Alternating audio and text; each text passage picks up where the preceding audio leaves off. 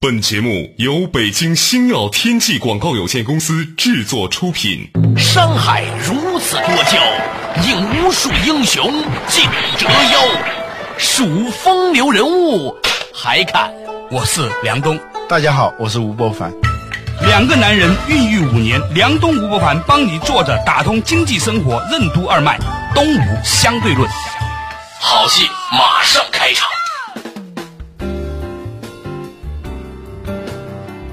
做着打通经济生活任督二脉，大家好，欢迎收听《东吴相对论》，我是梁东，对面依然是二十一世纪商业评论主编吴伯凡，伯凡你好，大家好。今天录这个节目呢，是在公元二零一三年的元月一号录制哈，播出的时候可能是过几天。我在长安街上走着去录音棚的路上的时候呢，看见这个阳光明媚啊，突然觉得，哎呀，这个世界二零一二就过去了，嗯。二零一二年是一个很奇怪的时间，好像发生了很多事情，叫你马上想发生什么吧，你还不见得马上说得出来。嗯嗯，我还发了一微博啊，说二零一二我想不起什么事儿了。网友说的是，你只要过了十年之后你就记得了。老年痴呆症的人都是这样的，远记记忆好，近期记忆不好。古人说的是这个期待中的事情啊，你就会折腾半天啊，就在那想啊，就吟诗日日待春风，机智桃花开后又匆匆。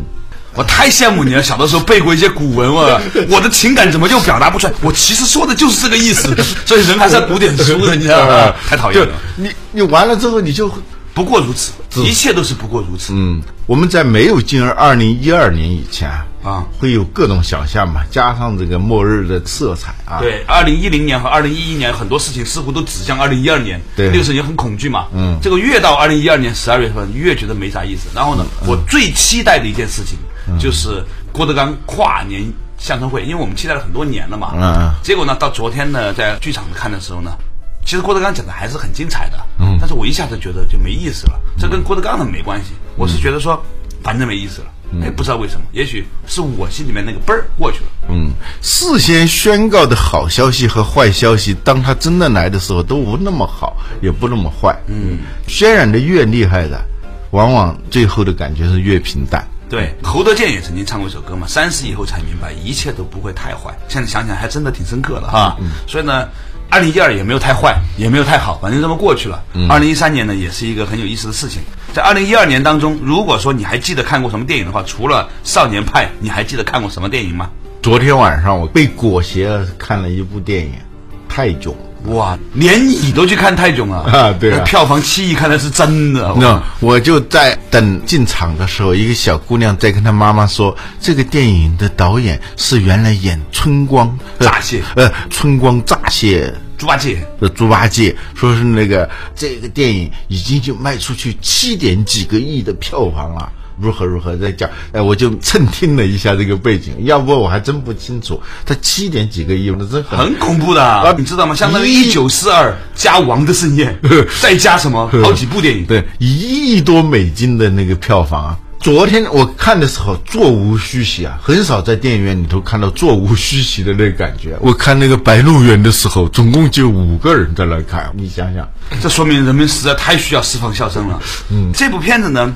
泰囧破一下题先哈，囧是什么？它是《人在囧途》的第二部。哎，那个电影我好像也看过，起码是在电脑里头点过一下的。对，嗯，它是《人在囧途》的第二部，但是《人在囧途》第一部并不是很成功。但是这第二部呢，看来呢，而且它投资成本非常低嘛。嗯，什么叫囧途？嗯，我觉得人生啊，就是一个人在囧途的过程。囧呢，意思呢，就是。不断的出状况，近在眼前的这个结果已经马上要得到，咣一下又没了。就每一步就好像是鬼打墙似的，各种各样的因素来给你捣乱，让你觉得就每一步都有自杀的那个愿望，然后又硬撑着往前走，撑出一点希望来了，光又破灭了。对，这说明人是不会绝望的。嗯，绝望之后再给一点，他又泛滥了。嗯，这虽然是一部搞笑的电影啊，嗯，纯粹搞笑啊，有些当然我也许是老了，真的有点笑不出来，但总的感觉还是比较愉快的，就是看着大家笑。中国古代也有笑话集的啊，《笑林广记》里头说，有一个耳背的人啊，跟大家在一起，大家哈哈大笑，他也跟着哈哈大笑，说你笑什么？他说：“诸君既笑，必有可笑之事，故笑也。” 古代的笑脸广告很高级哈。呃，但起码我是愉快的，不是那种硬陪笑，起码没有陪笑。陪笑对于老吴来说那很高级，谁能让老吴陪笑呢？嗯，因为这个电影里头啊，它多多少少，你看中国国产电影啊，大家一说起来都跟说中国足球一样的啊，就没有什么出息。但是多多少少，它还是这些年来前知暗长，也学到了一些东西，多多少少有一点好莱坞电影的那些痕迹。你发现没有？美国就是一个很奇怪的国家，第一印象是人欲横流啊，各种各样的那个华尔街的尔虞我诈，校园里的枪杀案啊等等。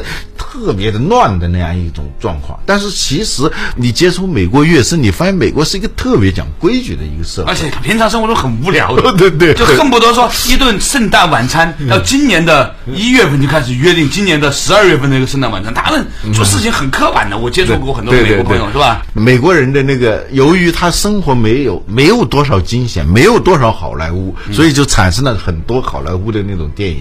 在美国，你要为难美国人，比如说。在我们中国人，你去这个杂货店、便利店买东西的时候啊，你要是找钱的话，比如说明明是他要找你几块钱，你反过来还给他几块钱，然后他给你找个整的。你我们中国人很灵活的嘛，这种事情常发生吧？在美国这种事情没办法发生的，他完全不理解。我要找你钱，你怎么还给我钱？我又要找你多少钱？美国人完全算不过来。就是说你在美国吧，有很多在超市里面，如果一个人不拿着计算器的话呢，他是没法买东西的。什么那个他是死活算不出来的。后来我问一个美国朋友，美国人为什么是这样呢？他说，美国是一个由一批很少量的聪明人制定了一个非常聪明的游戏规则，让那些智商本来就很低的人，我按照这个规则一直玩，很简单的玩这个游戏，所以玩的很有次序，所以呢，让他们的脑子呢变得更加的简单。这个东西啊，我以前总结过，美国是个什么样的国家呢？是一小群巴菲特，嗯。领导的一大群阿甘成就的那么一国家，对吧？但是人家的品格很高，这叫天真。天真的人是不用智慧的。这老子《道德经》里面就讲了：“其名故曰朴啊。”就说是这个人呢，你不需要每个人都那么聪明，对，是吧？不像另外一些国家，是一小群阿甘呢领导的一大群巴菲特，你知道吧？那就比较复杂了。啊，那是外国的其他国家，对吧？对对对，您继续说。呃，所以呢，在美国的好莱坞的电影里头，有很多不管有多闹，就喜剧也好啊，就不管这个是什么样的闹剧，不管是动作片还是那种超级的那种娱乐片，它一定要回到你刚才说的那种天真上头。嗯，呃，什么叫天真呢？基督教虽然在美国已经很淡化了。但是他骨子里头，这个文化的底色里头，还是有那种基督教的东西的啊。那个基督教有三样东西：爱、望、信。这三样东西，爱就是 love，就是就是爱嘛，是吧？爱就是爱啊，因为爱所以爱。对对对对对，望就是希望。哦，我以为是忘记的忘，希望的望。希望就是 believing 吗？hope hope。那 对望。再就是信，这个信呢，有点解释起来有点复杂，可以解释成信仰，也可以解释成信心，也可以解释成坚贞或执着，就这个意思。faith，faith，对对，不是 face 啊，对呀，不是 face 不可的 face 啊，对对，就是一种坚贞的信念，就爱就是 love 啊，望就是 hope，就希望，那个信就是信念，嗯。嗯，就是 faith，这三样东西你是不能缺的。你要缺了这三样东西，你电影你不可能得奥斯卡奖的。这三个东西都跟智慧没关系，是吧？你看《阿凡达》里头有没有爱？对，有没有望？对呀，有没有信念？啊？对对，你如果是一部喜剧里头没有这三样东西的话，那就是一个没心没肺的喜剧。如果一个看似很悲惨的事情里头没有爱、没有希望、没有信念的话，它也就是展示一种。悲惨而已，一种苦逼而已。对，你发现啊？我发现什么呢？我发现广告时间来了。稍事休息，马上继续回来。坐着打通经济生活，任督二脉，动相对论。电影《人在囧途之泰囧》为什么能创造华语电影的票房奇迹？泰囧中有哪些好莱坞电影的痕迹？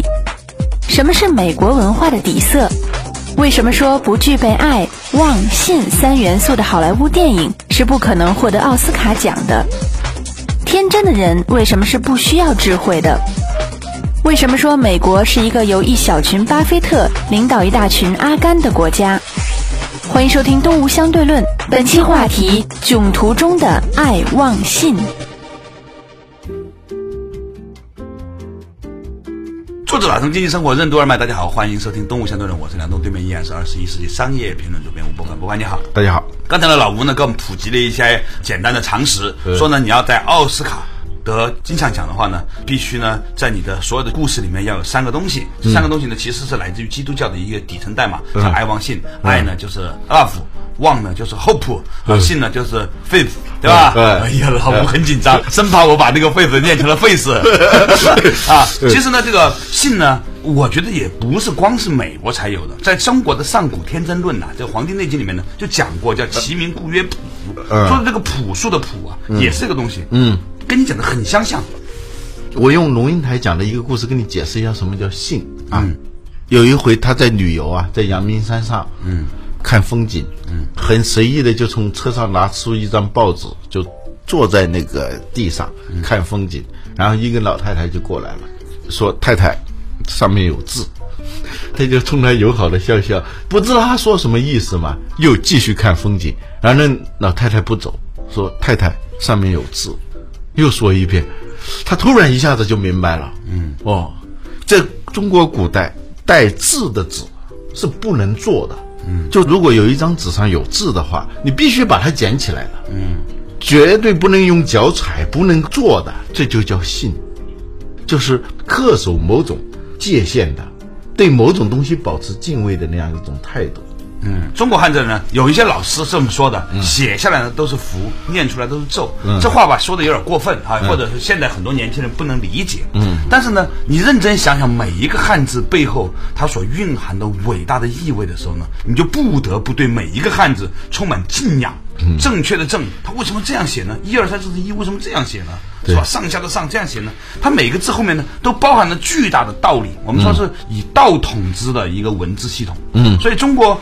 一直在大概几十年以前吧，啊，我们还非常尊重每一个有字儿的纸。我有一次呢去那个广西的一个农村呐，看到有一个很大的一个炉子，土堆的炉子，我就问村民这个是干什么的？他们说啊，如果你发现有些纸扔在地上了的话呢，你不能把它随便扔掉，你把它集中在一起，统一在某一天一起烧。嗯，这个东西就是信。嗯，对。所以回过头来说，《泰囧》这个电影，对，尽管它好像是很搞笑，有的地方搞笑的有点无厘头啊，它甚至是想努力的把某种好像很正面的东西，有意的让它有点无厘头。比如说王宝强演的那个人，他故意让他那个头发怪怪的那个头发是吧？嗯，一看就是五线青年嘛。对对对。但是王宝强身上就有这三样东西。我觉得王宝强本身这个演员很成功，他在几乎在所有的电影和电视里面在演一个人，嗯，就是演王宝强，不是吗？他不管什么样子，他演那个人，嗯，只要不演那个人，他就会失败，嗯，就像葛优一样，对，你只能演成那个样子，大家才认为那就是葛优，你不那样，大家觉得很奇怪。葛优以前曾经演过一个冯小刚电影，那叫什么燕来着？叶叶，叫夜宴，里面葛优就不是那个样子的，他就就觉得这不是冯小刚电影，这也不是葛优，就很奇怪。所以呢，说回来，王宝强，王宝强呢，他在一个金毛嘛，对吧？金毛鼠。啊，一个金毛鼠，但是它里面还是传递了很强烈的王宝强意识，就是那种很朴素的、朴素到极点的那种爱，始终保持希望。你看人家都是拿着清单去旅游的，嗯，一条条的划掉啊，完成一项划掉一项，他是始终不丧失。对于未来的这种希望，嗯，信那就不用说了，就那种执着，他是随时都有底线的守着了啊，就这么一个人。但是呢，对主人公那个叫徐朗那个人来说呢，这个人是个灾难，是打从上飞机的那一刻起，这个灾难就降临了。嗯，时时刻刻每一步都在跟他捣乱，而且这种捣乱都是恰到好处的，恰到好处又是很无辜的捣乱啊，他都是无心的，把你给毁了。所以呢，由于一个人抱持着一种强烈的企图心，想干什么，而另一个人呢，又是一种很无辜的、很天真的在那儿捣乱，每一步让他的计划都泡汤，这就叫囧。首先呢，我想到一个词，就是冤家。冤家呢，首先是一个贬义词，冤家路窄啊，不是冤家不聚头，又是同行是冤家等等。但有时候又是一个褒义词，带一点褒义的。嗯，在过去戏文里头，一说这个冤家，那就是情人是恋人的意思啊。说起来这个事，昨天晚上我去听那个郭德纲跨年演唱会，郭德纲就说去于谦儿他们家嘛，看见他嫂子说：“哎，嫂子，呃，谦儿哥呢？冤家，你来的正好，他刚走。”说的就这意思。那个《红楼梦》里头，贾母说这对小冤家啊，就是说他们分不得也离不得的那种爱恨情仇都在的那种状态，也叫冤家。这两个人，王宝强和那个徐峥啊就是冤家，从一开始就是一路上各种囧因为冤家所以就囧嘛，是吧？冤家路窄，因为冤家所以成囧途嘛，啊。但是这个囧途呢，如果他完全是倒霉呀、完全是失败，那看着也毫无意思的。对，里面有一个东西在支撑着它。嗯对吧？你会发现说这个剧一方面是很荒诞的，支撑这个荒诞的却是一个不荒诞的东西。对就是信念，就是爱，就是希望。对，电影的一开头就是打离婚官司，就是要这个打破囧，对，婚姻是一场囧途啊。对于徐大部分人来说，对徐朗也这么说，对徐朗来说，婚姻就是一场囧途。他想结束这一场囧途，但同时他又开始了另一场囧途啊。起因呢，是因为一个什么叫油霸的产品啊，他的合伙人年轻时候的死党，那个什么男啊，猥琐男还是什么黄渤就那那样一个人，他想把这个卖给法国人，而这一个徐朗呢，想继续开发这个技术、这个产品，想把它整到上市。两个人都做不了决定，因为控股的那个大哥呢，在泰国的某座寺院里头在禅修，谁抢先找到那个人，拿到他的授权书，谁就得胜。就这么一个虚拟的，有点像《西游记》的这样一个故事啊，就是取经嘛。一路上要去取经，各种妖魔鬼怪，不断的来跟你干扰，九九八十一难啊，这么一个故事。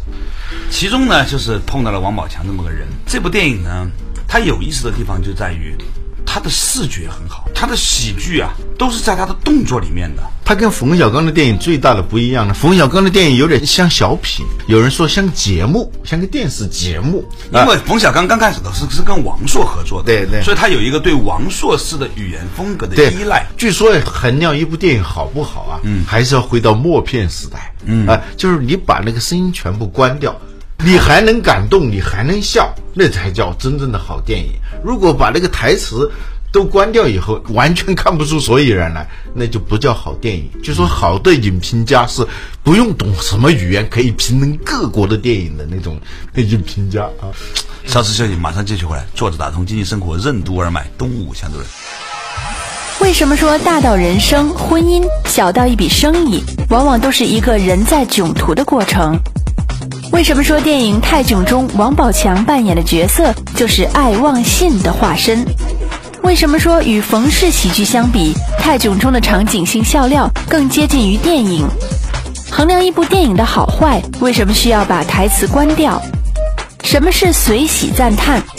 成就事业为什么往往需要高人指点、贵人相助、小人作梗和无厘头的人捣乱？欢迎继续收听《东吴相对论》，本期话题：囧途中的爱忘信。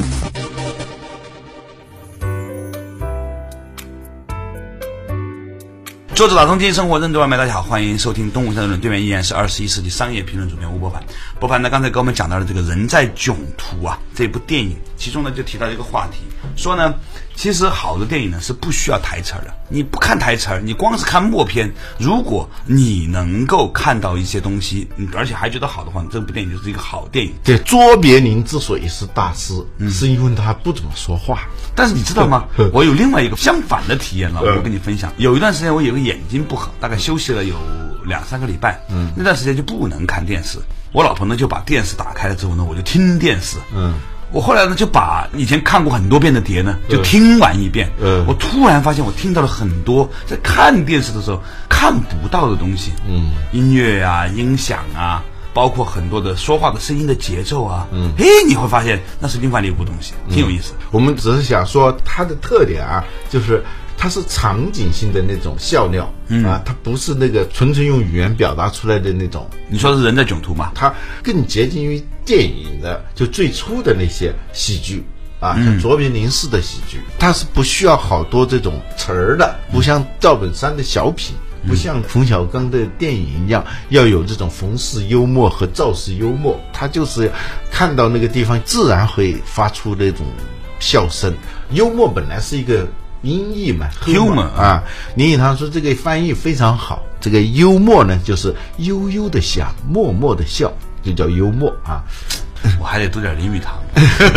说回来，你会不会发现说，其实人呐、这一辈子啊，大部分呢、你就必须要和一些让你抓狂的人在一起。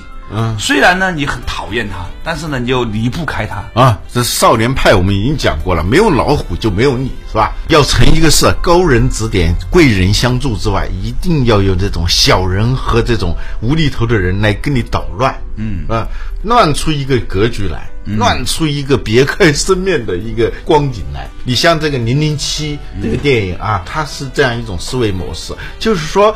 我们看零零七的电影，也可以把它想象成人在囧途。每次派零零七去完成个使命，肯定是出来各种各样的状况。嗯，都眼看着这个事儿要偷的那个东西要到手了，要抓的那个人就在眼前了，一定会出现一个什么样的黑牛挡道？过去中国人说的哈，一下子。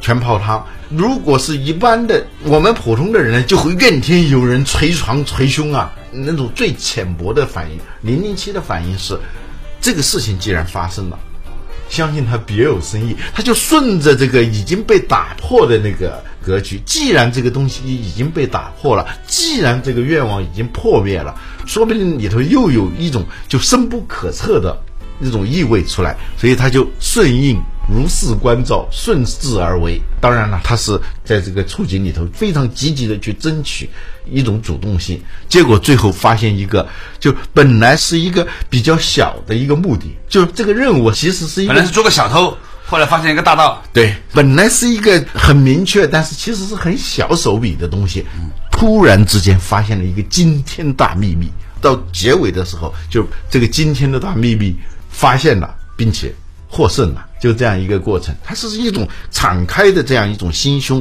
面对随时可能出现的各种乱象。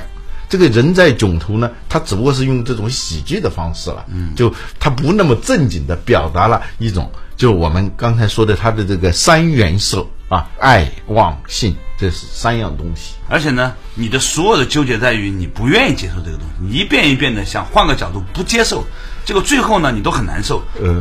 接受了以后，你会发现一切呢就顺了。这让我想起了当年我在这个深圳的一个寺庙弘法寺啊，见到本焕长老的时候呢，他的墙上写了“普贤菩萨行愿品”啊，十大愿望。嗯，其中有一个愿望呢，就叫随喜赞叹。嗯，我以前不太了解什么叫随喜赞叹，最近啊，在跟吴老师做节目做了几年之后呢，心性得以了提升，终于明白所谓的水洗赞叹，就是你逮什么东西都觉得好啊。好啊，对吧这是对水洗啊，这是一种特殊的喜剧方式啊。就是我们说娜娜的女儿，她咣咣一下摔地上了，嘿嘿嘿，我又摔倒了，那她就在笑是吧？对 对，她说这种随喜赞叹。这个王宝强他有一种，你说他怎么讨厌也好，说他傻也好，但他有这个品质，你发现没有？嗯，随喜赞叹，他很少有郁闷的时候，嗯，很少有绝望的时候。嗯，很少有打破他的底线做什么事情的时候。他表面上是在败坏那个人啊，好端端的他在下载图，一下子把那个 U 盘给扔了，下不来了。然后他在运用这个电脑又重新在那个地方下载的时候，他一盆水泼下来，那个电脑烧了。这每时每刻都在捣乱，但是每时每刻又好像拖着他往前走。嗯，你你说人生做一场生意，往往是囧途啊。对。不停的半路上杀出个程咬金，不停的出状况。婚姻也是这样，从公主和王子从此过上幸福生活的那一刻起，他们就踏上了囧途。我前两天发微博的时候讲一个事儿，我说呢，大部分的人谈恋爱都不是找爱的，都是拿自己的心理阴影给对方给自己找事儿的。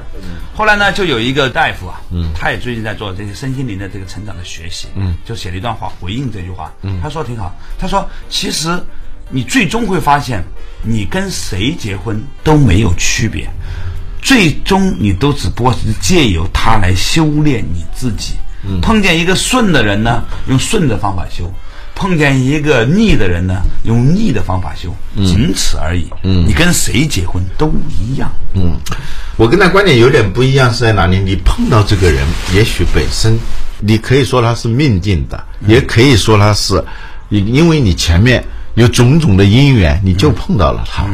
有一个微博段子说，对好多事情，你只要改变了对他的看法以后，那个结果是完全不一样的。比如说，当一个亿万富翁怎么想着要摆脱自己的糟糠之妻的时候，假如说啊他突然碰到一个所谓的高人、什么大师，告诉他你的糟糠之妻就是你的财神爷，嗯，你一旦没有他，你就全完了。这个时候。假如你换这么一个视野的话，你就完全不一样了。你就你看待他就完全不一样就。回家把它供起来嘛，拿个防腐剂把它泡起来之后，让它一辈子不坏掉嘛，不就完了吗？